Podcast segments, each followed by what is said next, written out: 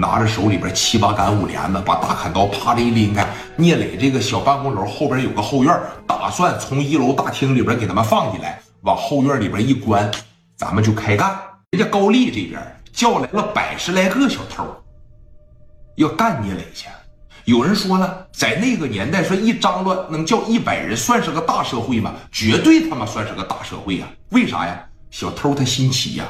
这帮人他打仗很一般，他不够手，他不像聂磊一样，不像蒋元、史殿林一样，咋的？但是团结，聚时一团火，散时满天星。所以说，人家一出一出动，基本上南下支队在山东的大大小小的小偷子，基本上全会来。但是高丽呀，还是说有点小看聂磊了。觉得你还是个小孩儿，我就光把青岛这几个火车站的小偷叫上，光这就叫了一百多个。你说在当年的偷盗行业得多么的发展啊，多么的繁荣啊！一百来个小偷，特别的团结，手里边拿着，他们不拿砍刀，说大开山了，七孔砍了，包括五连发了，五连发他们有，小家伙事还有，但是大部分都是啥呀？小匕首，再一个就是自个儿专门做的那种小刀片没有一个是山东本地的。基本上全是东北的，然后广州的，来自于全国各地的，本地人很少。本地人你能守着自个儿地方偷吗？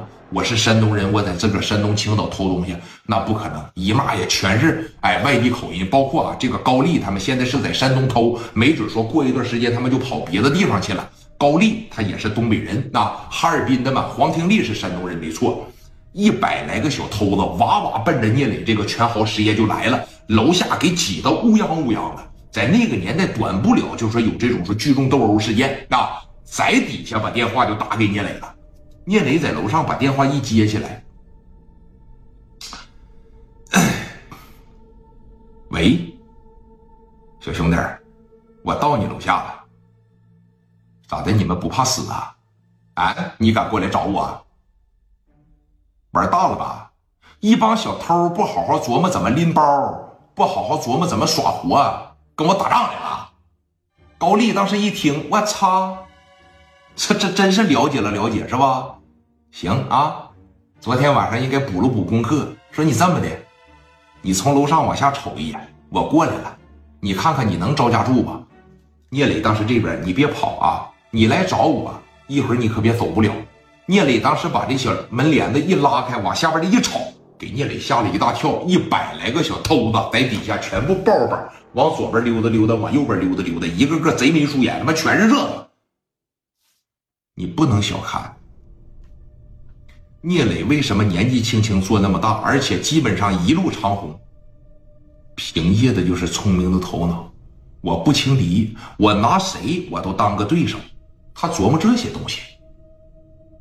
咱别说人家能不能打，我这三十来号人就像人讲话了，仨打我一个都有富裕。我真正能打的兄弟就是我手底下这几大金刚啊！我手里边有五连发，他也看出来，有好多人他在这夹着这么来回溜达，你溜达啥呢？不就是这腰胳膊肘里边别的有家伙事吗？对了，这他妈掉贼窝子里边了，这是老高丽一马当先呐，戴个小眼镜，小平头，穿个小白色的牛仔裤，身高也就说能有一米七左右吧。来，一劲儿在底下叫嚣，人家磊这一看都打我家门口来了，我再不下去那成什么了？这条街呀，马上就给堵上了。但是有一点啊，没人报阿 Sir。